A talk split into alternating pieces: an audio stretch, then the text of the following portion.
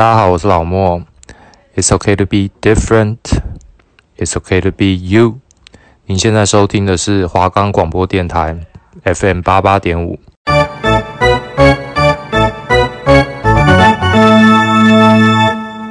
欢迎收听华冈广播电台，我是主持人乐威，我是主持人乐祥。我们这个节目将为你带来 NBA 的即时赛况、选秀动向、球星的介绍，还有各个奖项的名单。在我们会为你带来 P League 的未来的走向、新秀的补强，还有他们球队各各的战力，还有他们与 SBO 的差异，还有我们还有国内篮球联赛的各大名校的动向、球员的补强，还有他们战力的分析。你们现在收听的是华冈广播电台。篮球画后篮，欢迎收听篮球画后篮。哟，在我们节目开始之前，我们还是有一件事情要提醒一下大家，我们节目的已经可以在 First Story、Spotify、Apple Podcasts、Google Podcasts、Pocket Casts、Sound On Player 等平台上收听。搜寻华冈电台就可以听到我们节目啊，记得还有 KK Bus，不要忘记哦，记得订阅我们哦，还有每一集收听哦。好，我们现在就先来讲这期的节目。在节目开头前，我想要讲一下我们的 BGM 啊，就是有在收听每一期的都知道，我们上一期的 BGM 有放一首歌，但是我没有特别介绍。然后这首歌是我一个朋友，他叫高玉琪，他做的歌。请大家去 YouTube 搜寻 P E K T A E R O Pectoral 就可以听到他的有效期，还有他最近发的新歌 Would You Mind，两首都非常好听，推荐给大家。好，现在开始进入正题哦。接下来我们要聊的是 NBA 选秀，因为 NBA 选秀也快到了嘛，在冠军赛落幕后，然后我们今天就想来聊一下 NBA 选秀热门的几位选手啊。首先，我们就来聊一下我们的 Anthony Edwards。没错，他最惊为天的地方就是他的身体天赋啊，他有着爆炸性的体能天赋，然后他六尺五寸，两百二十五磅，在后卫里面来讲是属于算高的，也算壮的。这然后呢，他的爆发力非常快，然后呢，他的切入地步也很快，所以我觉得也是蛮值得让人期待的一个新人啊。但是他有一个缺点，就是他三分球出手需要一定的空间才能够有稳定性。然后进入 NBA 需要一段时间才能磨练出 catch and shoot，因为像我们最近在看 NBA 也都会发现到，没有 catch and shoot 的选手是比较吃亏的，因为他们的稳定度又不能拿出来，所以三分的命中率通常只会落在二十趴、三十趴左右而已。对，而且现在 NBA 已经跟以前 NBA 不太一样，现在 NBA 抢球讲究快，然后还有三分球。假如说你今天一个新人进到联盟没有三分球的话，那你准备等着坐板凳吧。但是他的未来展望，因为他绝对有 NBA 生存的本钱，只要提高他的三分球稳定跟切入分球能力，他会有能力成为像我们 Victor Oladipo 或者 Donovan Mitchell 那样的球员。没错，再来我们再来我们要提到的就是我们的 James Wiseman，也同样是状元状元热门，来自曼曼菲斯大学的中锋啊。他的天赋是非常棒的啦，就是他一直以来都是状元热门，然后他防守端有很棒的进攻，就是吓阻对手的进攻，然后进攻端也可以靠他身材在禁区肆虐。然后大家都觉得他的投篮稳定度还蛮高的，就有机会成为像 AD 那样的人。对，但是我觉得就是他其实蛮蛮多缺点，因为他其实在初赛这这方面没有到出赛到非常多场，所以大家可能会觉得他在场上那些经验可能会严重的不足，因为他在大学只打打了三场球，就是因为现在中锋其实都要拉开来投三分，然后他在三分的进攻的火候也是呃需要时间去验证的。然后他可以说的有跟 AD 同等级的天赋，但是天赋能否兑现为在场上的表现，这是不管是哪一个球员都非常大的问题啊。然后如果他的外线进攻能力拿出来，他真的可以成为像 AD 那样不会是空谈。但没有拿出来的话，我觉得至少也是会成为像 D N G Jordan 那样的啦。然后我们接下来就聊一下，就是也是热门啦，但是可能最近有一些评价把它往下掉，因为他最近的表现就是视讯没有那么好，就是我们的 LaMelo Ball。对，LaMelo Ball 其实我觉得大家应该算是比较知道的，因为他的哥哥就是鹈鹕队现在当家的控球后卫 Lonzo Ball。那其实 LaMelo Ball 我那时候会知道他，就是因为他在高中有一场比赛砍了九十二分，然后我还去看他的 highlight。我结果我发现，哎，他都不防守，哎，他都只在后场等着等快攻，就就莫名其妙给他砍。那一场比赛我有看，就是他每每一波进攻都待在半场，然后队友传过来，然后他就一条龙上篮，然后就一直这样打。我觉得。篮球比赛打成这样，其实是蛮无聊的，就是空有数据，但是没有实质的内容啦。但是我觉得他进入 NBA 之后，其实有没有非常棒的优势，就是他的身高非常高，他有六尺六寸，但是在体体重方面只有一百八十磅，所以我觉得重训，我觉得是现在对他来讲就是非常非常重要的课题之一啊。而且他也是一个蛮特别的球员，就是他当初没有加入 N N C W A，是选择去澳洲打澳洲职篮，然后在那边磨练，然后磨练一年后回来打 NBA。其实我觉得有一半原因应该是因为他爸，因为我觉得，因为他他爸一直跟他高中的教练在那边吵，就是好像就是意见不合，然后他爸又又是那种比较大嘴巴型的家长，然后他就到了澳洲小学，可可惜还不错，他有打出打出点成绩啊。有有有，然后他接下来回来，就是他在那边的表现也被教练说。大家跟他认识的不一样，就是他实际上的人是非常谦虚的，而且他传球视野听说是更胜于 Lonzo b o 啊。然后 Lonzo b o 的传球视野在我看来已经是 NBA 十分顶尖的，所以我也很期待他。但他还是有缺点的啦，就是虽然他不管在哪都能出手，但是他的出手选择就是很糟啊，就很多球员都有这个问题。然后网络上大部分的人都觉得对他最大的质疑就是他爸，因为他爸真的就是一个很爱乱讲一些有的没的啦。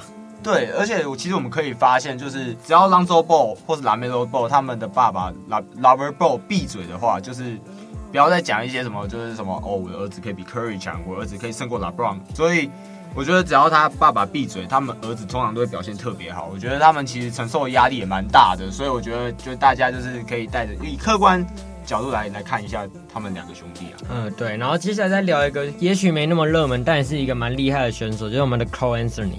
然后他是就读于北卡，然后他的优点就是他得分爆发力很强，然后有一个大心脏，无论是中距离还是远距离三分都有效得分。然后他敢制造碰撞，我觉得这在现今空位来讲是很难能可贵，因为大家都蛮怕蛮怕受伤，所以都会推到三分线之类的。对，其实我也知道 coen 是因为我之前有看过那个陈将双的。陈家双的访谈，他说他有跟 coen 同队过，而且好像有是互相认识一样。他说说 coen 就是很非常有机会进入 NBA 的球员。那其实我觉得 coen 在最近的比赛中，我觉得我觉得不知道为什么，我就觉得他少一点那种企图心，我觉得他有点懒懒的，这也是他的缺点啊。而且刚刚讲到的大心脏也是造成他比较大的问题啊，因为大心脏选手很多出手选择会不佳了。然后因为他对自己的射程很有自信，所以很容易无视对手，所以他组织能力也有待加强啊。对，我觉得他的他的那个他的那种出手出手的选择，还有他出手完全是不会犹豫的，但是他非常，但是真的有点神经刀啊，就是该进的时候就是有时候都不会进，然后不该进的时候，然后有时候被他投进，这种球员就是真的让教练就是又爱又恨。但我觉得他的模板有可能会是今年金块队 Jamal Murray 啊，但是长出他组织能力的话，甚至有可能达到 CJ McCollum，所以所以我是蛮建议前几轮前几顺位的有办法就是选到他了。对啊，其实网上有预估说可能是前二十顺位，但我觉得应该差不多，大概大概落在十到十五吧。然后我个人是勇士迷啊，所以我蛮希望 James Wiseman 可以掉到第二顺位啊。其实我觉得 James Wiseman 到了第二顺位的话，那勇士绝对是最大的最大的补强。但是因为之前有传闻说，就是可能 dwight howard 会会去勇士队，但这个可能也是个不确定性。但是勇士已经确定拿到二号签了，我觉得 James Wiseman 加入勇士，我觉得应该。应该就是时间的问题了啦。因为像灰狼已经有 Karl-Anthony t o w s 所以我觉得他们补一个 Anthony Edwards，他可以打二号位，搭配他们一号位 D'Angelo Russell，所以可能也会比较适合灰狼队啊。对，而且毕竟灰狼队走了一个 Andrew Wiggins，我觉得我觉得 Anthony Edwards 必呃已经是灰狼的集战力。对，所以我觉得 NBA 选秀我们两个个人预测就差不多这样了。对，差不多。然后我们每一次都会来聊一些历史啊，今天我们想要聊的就是离我们没有很远了，就是。我们大家应该都有共同经历的童年，就是雷霆队的三少。没错，我们的 Kevin Durant、Russell Westbrook、James Harden，他们三个都是雷霆队管理阶层非常杰出的选秀，然后三位选手后来都拿到 MVP 了。然后我们首先就现在介绍我们首第一个入队的就是 Kevin Durant。那时候，那时候其实其实是不是叫雷霆队，其实是叫那种呃西雅图超音速队，对，Seattle Sonics，他们选进了 KD，我觉得是非常非常非常棒的一个选择，因为 KD 大家有目共睹，不管是在得分的效率或是出手，都是。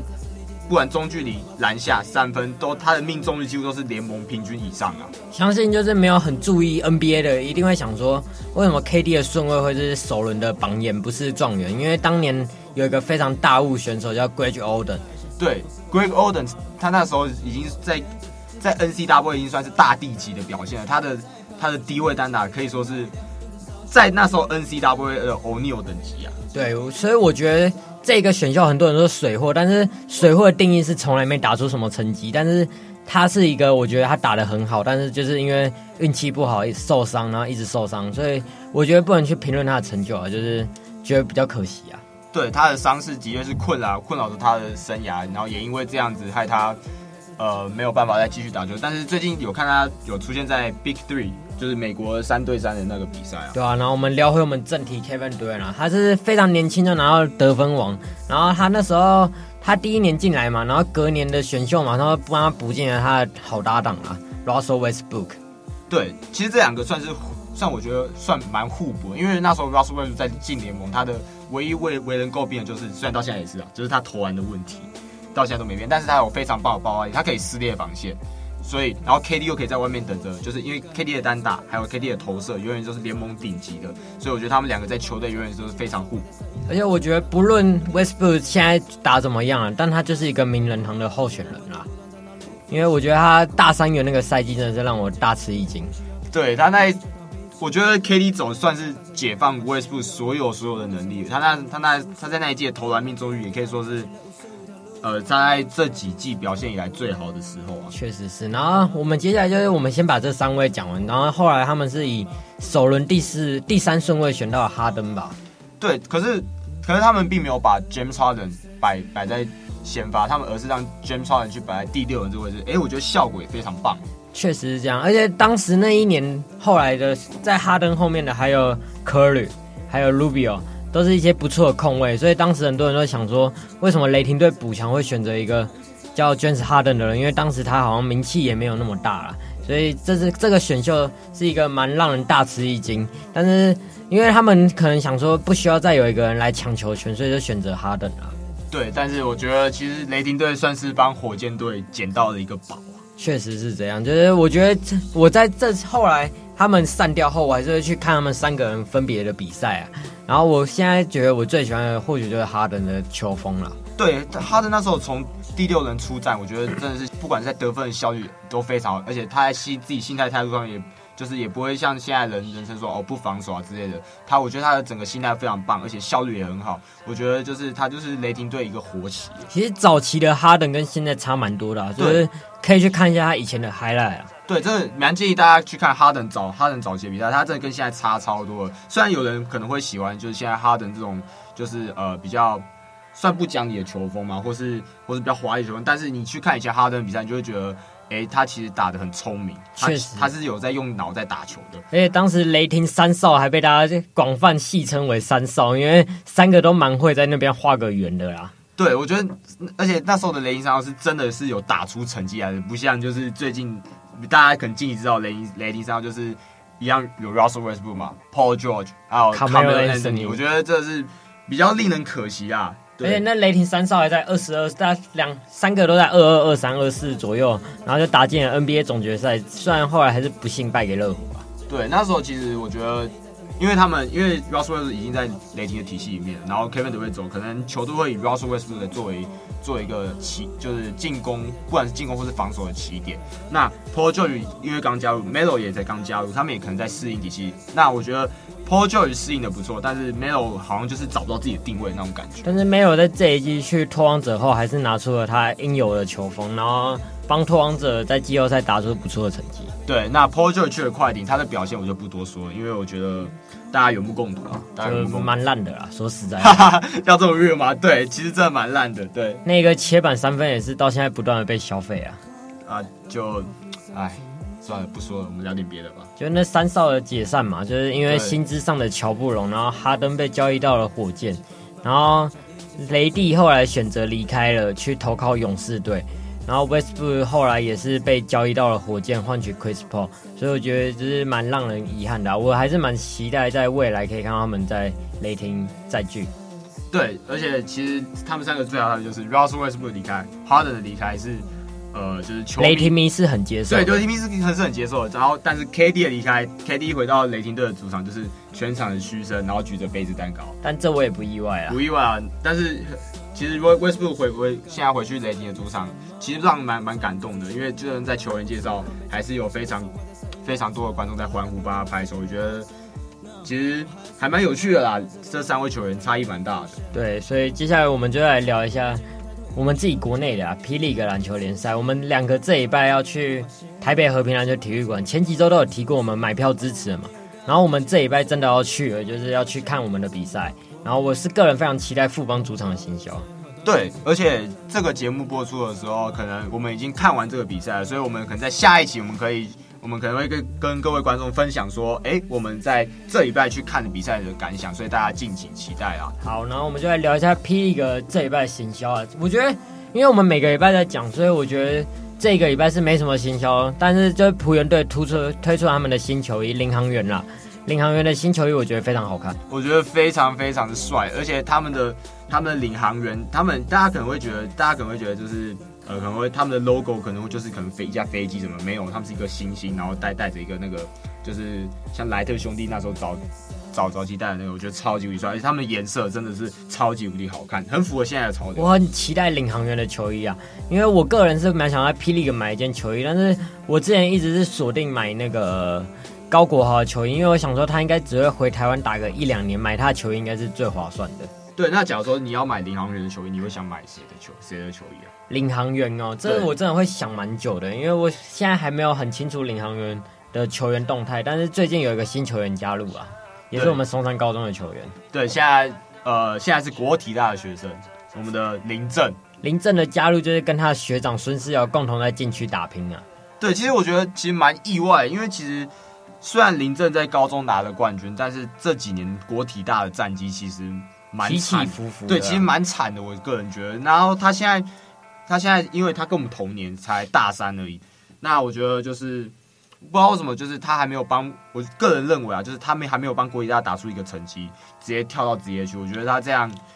这个冒险的，对，蛮冒险。就是自我可能比较不懂为什么为什么他会这么做，但可能他有自己的想法，这我也不知道。但我也是会去看他之后比赛的表现，去评断他这个选择对不对啊？因为有些球员搞不好就觉得他在国体大可能也没什么发展空间，然后就选择去那个。而且我们之前有聊到国体大今年的发展，其实我本来是蛮期待林正有什么贡献，但他现在选择提早提早进入职业，所以就是。我们的预测可能会比较不准啊，就是国体大今年的成绩。对，我觉得国体大的禁区会是非常非常大的考验，因为现在就只剩韩婕妤啊。对，只剩一个韩婕妤，那其他人我觉得就是要适时补上啊。对，对要适时补上。而且国体感觉这样子的话，他们蛮有机会成为领航员的农场之类的，因为都是在桃园。对，没错。所以国体，我猜国体接下来球员可能会往领航员送。那我觉得就是其实。呃，在蓝少辅这个方面，还有林正这方面，然后他们的离开，对，呃，国体大的禁区，其实我觉得有一定有一定的那个风险在，但是其实我蛮期待那个韩杰玉的付的付出。我觉得韩杰玉从国中开始就是一个明星球员，他打的就很好，但是就是一个痛痛人。他在泰山也是啊，他泰山那年也是打到四强的时候脚也不行，就是要进四强前。对，希望他能就是保持健康啦，然后伤愈归队，然后。好好当刚好打自己队长的那个责任，带着国带着国体大重返八强，甚至甚至重返四强。我觉得是还是有机会啊，因为今年其实蛮多队动荡都蛮大的，大家都可以在这个情况下凸显突突破出来。没错，其实其实蛮期待今年的 UBA 啊，还有、oh, 还有 P. League。我们接下来就来，就是我们就是下礼拜就来跟大家聊聊我们上一个礼拜去富邦主场看球的感想，所以就希望大家可以期待一下我们这个。然后我们这礼拜是有要放一首蛮特别的歌啊，这首歌就是没错，就是我们的严佑廷的《把球给我》，大家可能没有听过，但其实，在高我那时候高一的时候，其实蛮红的。就任何一个热爱打篮球的人都会喜欢这首歌，因为这首歌是比较，它会融合了很多球员的名字，还有很很多篮球的招数在里面，然后写成一首比较偏偏饶舌的音乐。那我们现在就来。听一下严幼廷的《把球给我》，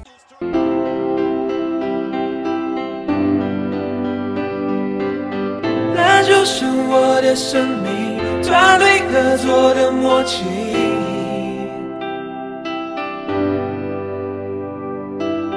那就是我的生命，努力不懈的前进。哈，给了下。手动作毫不犹豫，看着衣柜想着要当科比还是雷迪。啊、uh,，truck 的声音是进球的动力，出手用力点打板进球早算进。我打着养生篮球的分靠外线，学习迈克乔丹后仰来个 fade away，后撇步 step back 的能力要苦练，正手谁脚步踩得最好，科瑞或杜兰。一个、两个、三个晃掉了，五次防守速度零到一百的确过假的 inside out。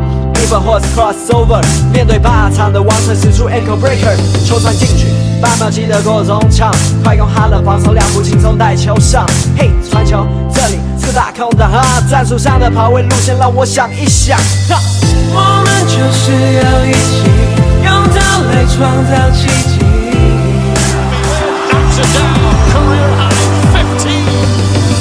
我们就是要一起拼到底，绝不放弃。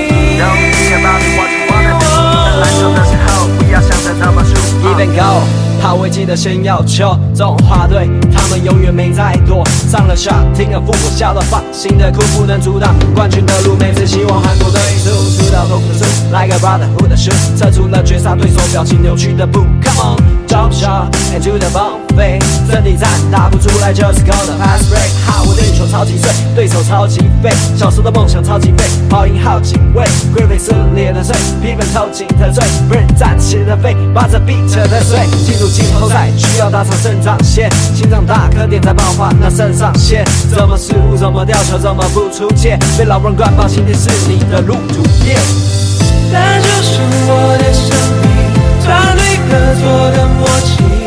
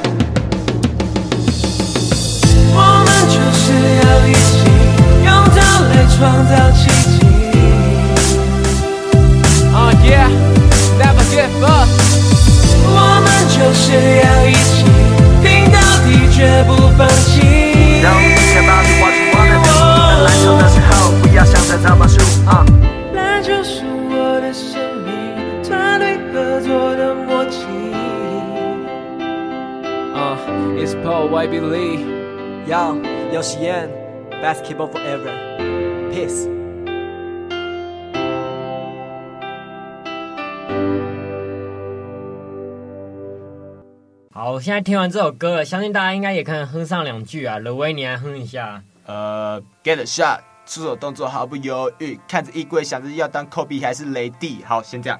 好，相信大家这段应该都记得啊。雷帝啊，现在已经不是了。对，现在不是雷帝，可是还是。还是会叫他雷帝啦，比较。还是个明星球员啦，而且这首歌也是非常不错，而且歌手人也很好啊，所以大家也可以去听一下。对，歌手人真的超好的，直接密他，直接授权给我，真的谢谢，非常感谢。好，我们就来聊一下 HBO 的资格赛吧。这刚刚啦，我们刚录影前结束了，然后现在有一个分组名单是出来了啦。然后 A 组是有泰山高中、三民家商、青年高中跟苗栗高中，你个人会觉得哪三队比较有机会？你要我认真讲吗？还是要有我我有私心？你私心一定是苗栗高中啊。对，因为其实真的苗栗苗栗高中，在我那时候刚开始，不是刚开始看，就是在我那时候就是开始看 HBO 的时候，就是苗栗高中就一直都是资格资格赛，资格赛就是一定会参加的一个队伍。那我每次看他苗栗高中总是在资格赛止步，然后或甚至被打爆，然后。今年终于让我等到了，就是这个在这个两个礼拜看一下这个战绩，我就觉得，哎，苗栗高中一直赢，哎，太可怕了吧！我想说，哎，会不会有机会闯进预赛这样？结果真的，今天刚刚的消息收到，苗栗高中赢的，就是击败了厚重高中。哎，我们两个也是有看转播，然后那时候原本领先蛮多，就被被厚重追上来，然后到最后只赢一分，真的是惊涛骇浪下拿到了四强门，拿到了这次的门票。真的，我觉得这次真的是。让我等到了啦，就是虽然我不是念苗栗高中的，对，但是自己身为苗栗人，还是要自己支持一下自己 hometown 的球队。毕竟在资格赛在台在苗栗主场打，我觉得苗栗高中势必一定要晋级预赛。所以你个人的预测应该会是泰山青年苗栗吧？泰山青年苗栗，我觉得差不多差不多，但是我觉得苗栗高中可能要更努力一点啊。我觉得苗栗可能就跟三名抢那一个名额啦。对，而且其实苗栗高中一直以来都有个问题，就是他们在禁区，因为他们实在太矮了，他们球队整体来来说偏矮，他们可能在整个高度上来讲，就是我们西洋的高度，就可能中锋就只有一百，一百九是不太高。对，这这其实蛮长，所以他们可能他们一直以来就注重防守，然后或是打那种比较快的球风，因为他们绝对不能打阵地战。对，所以苗栗高中在预赛，我觉得必须要克服的点就是在禁区上的高度。然后尤其是在对上泰山高中的时候，因为泰山高中今年有个他们有个当家当当家球星叫刘承勋，去年差点拿得分王，哇，他非常厉害，去年才高二而已。对他们现在现在高三了，他们然后后卫又有张东庭，又有徐宏伟，我觉得这三个绝对是会给苗栗高中带来非常大的麻烦。然后青年就是每年都抢啊，所以我觉得也没什么好讲的。然后三名就是。看他们今年会有什么样，因为我本身也没有特别关注啊，所以我们接下来应该会做一个 HBO 十六取十二的评录啊。我们现在就是大概预测一下，对。然后 B 组就是能人、三重跟高院跟志平，我觉得这组我就蛮明显的看，我就觉得能人、高院、志平啊，因为志平今年是收割年啦，去年也是有打进十二强。对，能人能人不用讲了，一定是是老牌球队，高院也是。那志平。志平，我觉得就是，其实去年有一个我蛮关注的球员，可是不知道他毕业没，叫高洪伦，好像姓高的打打篮球都蛮强的。对啊，我有个朋友也姓高，他也蛮厉害的。对，他的那个那个过半场，我就那个基础就不多说啊，太强了。然后高任其实也蛮期待，因为今年在田妈的离开，我觉得他们在球队上整体的那个体系，我觉得不知道会有什么改变，我们也可以拭目以待。但是三重三公是本身本来就没有特别。每年都进的啊，但我觉得今年进了运气也是很好。然后，但是到了十六强，我觉得就不太有运气问题啊，所以我觉得他们应该差不多了。然后接下来西组的部分有我们的三三三对决啊，南山跟松山啊，对，但是还有光复跟基隆三公，这也是一个蛮明显的啊。对，我觉得可能大家会觉得哦，松山南山可能是确定，那光复跟基山，我觉得因为光复在今年收了沉降双，那基山其实大家最近也没有，就是也。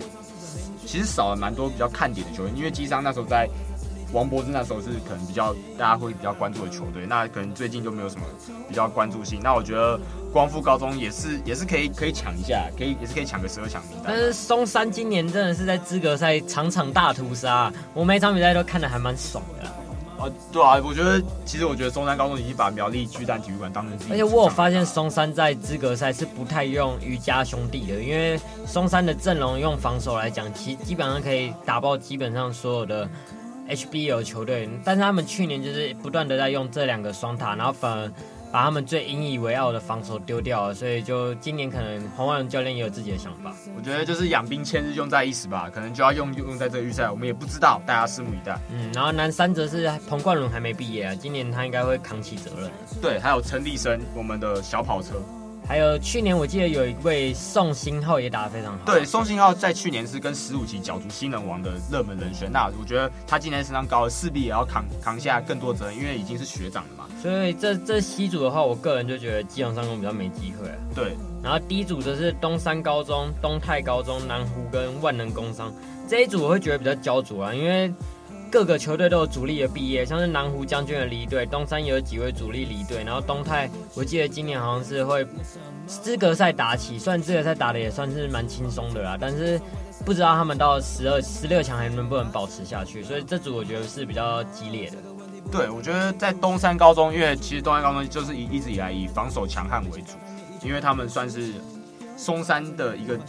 一个外面的体系，但是东山其实一直以来，他们就是每个每年都会有一位战神，但是今年到目前为止，我是还没听到东山有什么战神的风声啊。对，我在去年那样看，我也是觉得就是也也不知道谁到底谁能接下来林信宽的那个责任。那南湖更不用讲了，将军跟汪泽宇的毕业真的影响很大。在他们禁区这个部分，我觉得。呃，应该会打得蛮辛苦的。那东泰更不用说，东泰在去年比较受关注的就只有哎、欸，来我们文化大学的那个 Norman Norwell，比较比较受到其他大的关注。那这个第一组的比赛，我觉得是比较有可看性，因为比较比较多那种不不确定性啊。嗯，所以我就觉得像是苗中啊，还是基商啊，抽到 A 组跟 C 组真的是蛮衰的啦。啊，我觉得苗中还好啊。我觉得苗中只要牙一咬，应该应该有机会进到十二强，有机会。我觉得不管怎么样，我还是支持我自己我自己红烫的球队。我觉得苗中加油，苗中加油，苗中魂，苗中魂。然后我接下来也要去查一下 HBL 的下一个阶段是在哪里打。我如果是红馆的话，我应该也会跟刘威去看一下比赛。对，就是在红馆，在十一月十九到二十二号，是在红馆吗？对，台北体育馆红馆啊，一楼。哇，十一月十九，那也是两个礼拜过后哎，所以我们现在也可以趁现在跟大家讲一下，大家可以去看这场比赛。然后我们现在要跟大家讲，就是我们下一个礼拜三吧会停播啊，因为我们要考期中考。对，虽然大家可能觉得期中考不重要，但对我们来说很重要。确实是这样。然后就是我们会停播，所以下一个礼拜想要收听的观众要再延到下一个礼拜。然后我们在两休息以后，我们也会带出更丰富的内容给你们。对，可能那时候可能会离那我们要去看那个富邦的那种邀邀请赛有点久，但是我们还是会呃。跟大家说一下我们自己看起来的心得啊，因为现场的氛围其实是比较特别的啊，就是现场的氛围跟我们用讲的一定不一样啊，跟网络上看到的一定不一样，或是直播转播，所以我是觉得还不错。而且乐威，你昨天不是有去看 Morton 的比赛吗？哦，那个那个真的不要讲，我看的心情很差，就真的是没什么可看性，真的是没什么可看性。不是说不是说没有强度，是有强度，但是我觉得很闷，超闷的，超无聊。个人个人请进来，所以就让我们大家一起期待我们下一次去看完比赛，然后跟大家聊我们的 HBO 十六进十二，然后我们还会带来一样的 NBA 回顾。好，我们大家下一周见喽，Peace！谢谢您的收听，篮球话后篮，我们下一周同一时间跟你在这边一起谈天说地聊篮球，Peace！